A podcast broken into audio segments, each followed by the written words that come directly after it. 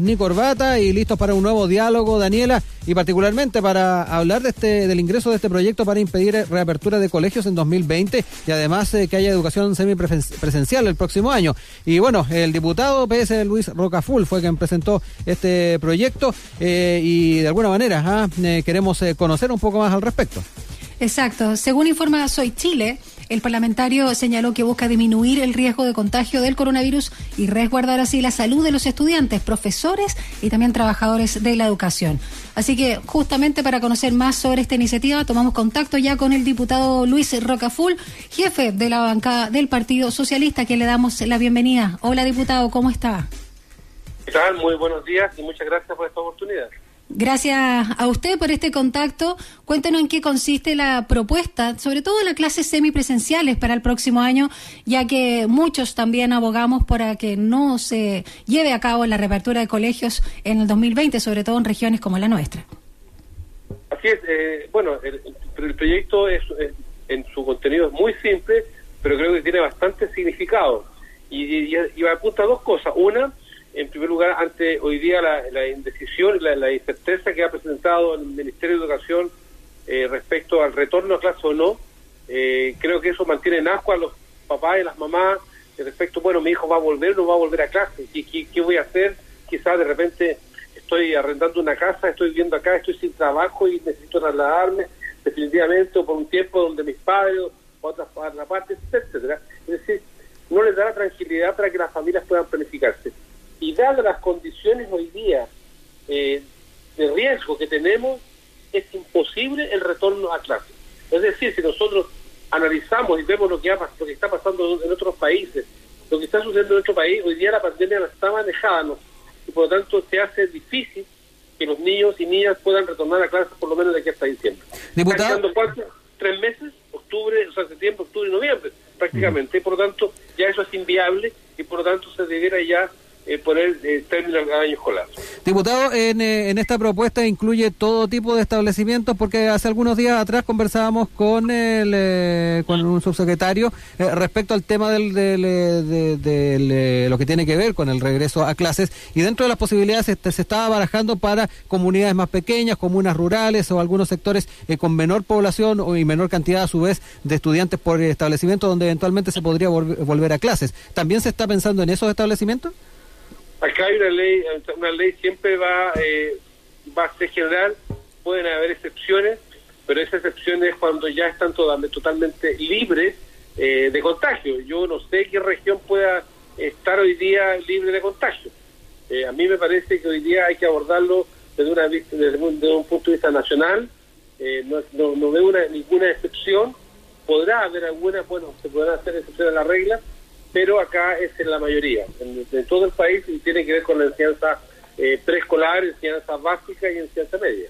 Diputado, ¿qué pasa con ese porcentaje eh, que rondea los el 27% ¿no? de los estudiantes más vulnerables, que solo ellos reciben educación a distancia dentro de este grupo, aunque la cobertura para los escolares de familias de mayor ingreso llega al 89%? ¿Qué pasa con esa brecha digital o esa brecha, digámoslo, social?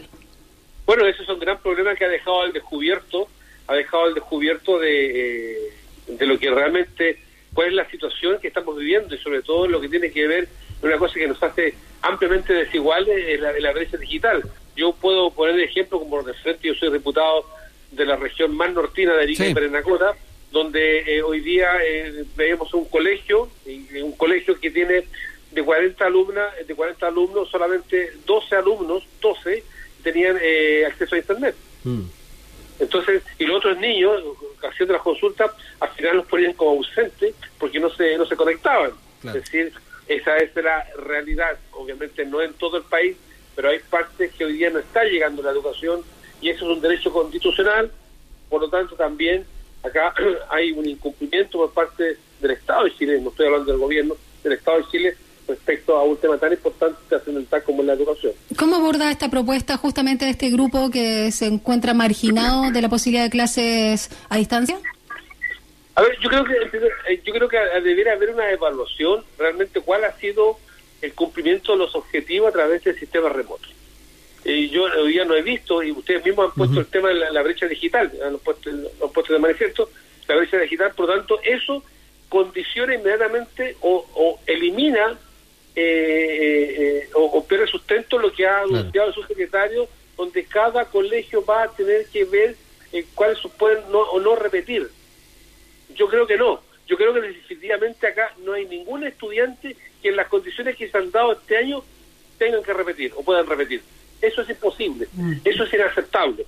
Yo creo que acá lo importante es, es cómo abordamos lo que se dejó de entregar a los niños y niñas durante este, este año, es cómo se aborda en una, en una modificación de los contenidos programáticos de los próximos años, pero también es importante asumir un, eh, la reparación psicosocial de los niños y niñas. Recordemos que los niños están en el encierro hoy día, están en cautiverio en una parte fundamental de su vida que tiene que ver con la relación, con la sociabilidad, con, con, el, con el, contacto con sus, eh, con sus pares, con sus amigos, con sus compañeros de curso, eh, con, la, con la convivencia escolar que es tan importante para la formación. La enseñanza básica y media, unas cosas fundamentales, tiene que ver con la formación de las personas. Y por lo tanto, eso yo creo que habría que ponerse en primera línea, es decir, los contenidos programáticos pueden bajarse el objetivo, pueden adaptarse en, la, en, en los próximos años, puede hacerse y eso es un trabajo serio que tiene que hacer, por supuesto, el Ministerio de Educación. Pero yo creo que apuntar a eso. Sí, diputado, perdón, eh, lo interrumpo un poquito. Eh, justamente en ese mismo diálogo que habíamos tenido con el subsecretario de Educación, Jorge Poblete, él también aludía al, al grado de, eh, de, comunicación que se había tenido por parte del establecimiento con los apoderados para ir viendo el tema de la promoción para el siguiente curso. y también nos explicaba que había casos donde de repente con los profesores con, por WhatsApp se habían comunicado con los apoderados al no poder tener la posibilidad de, asistir los, los pupilos a, a las clases online son como los criterios que se están manejando al menos en, eh, en este escenario. Yo, a ver, es que no es eso de conocer la realidad, las diferentes realidades de nuestro país. ¿Sabes? Yo, yo, yo me, invitaría a su secretario, al ministro, a que vieran localidades, eh, por ejemplo, que están en el, sector, en la, el sector del altiplano, en la, tercera, segunda, primera región, donde no hay ni siquiera luz eléctrica. Pues.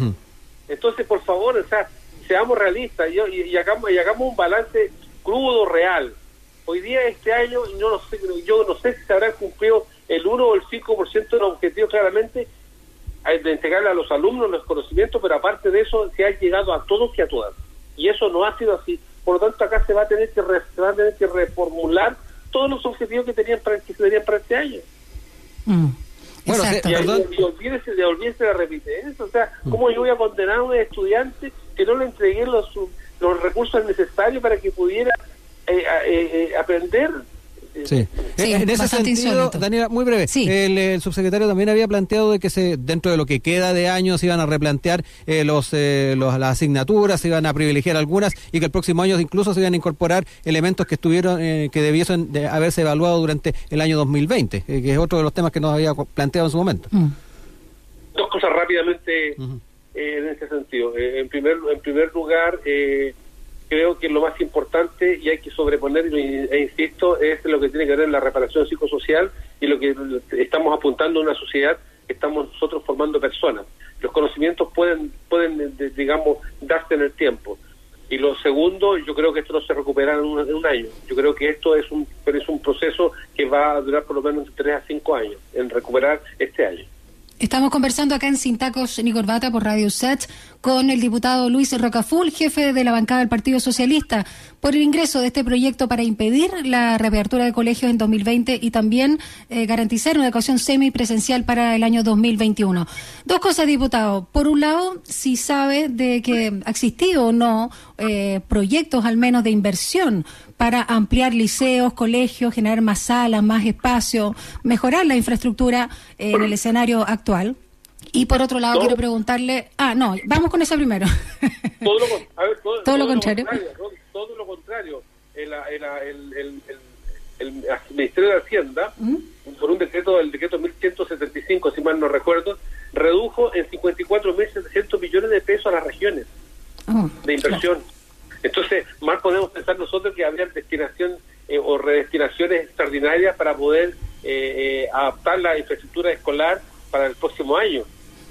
Quiero partir, bueno, y ahí la, la base del proyecto, la, la, segunda parte del proyecto tiene que ver justamente de cómo, cómo somos capaces de la infraestructura actual, eh, siendo una mayor inversión en, en, lo grueso, pues, pues los, estudiantes pueden reintegrarse a clase, siempre y cuando nos pasamos en un supuesto de que las tasas de contagio han disminuido. Exacto.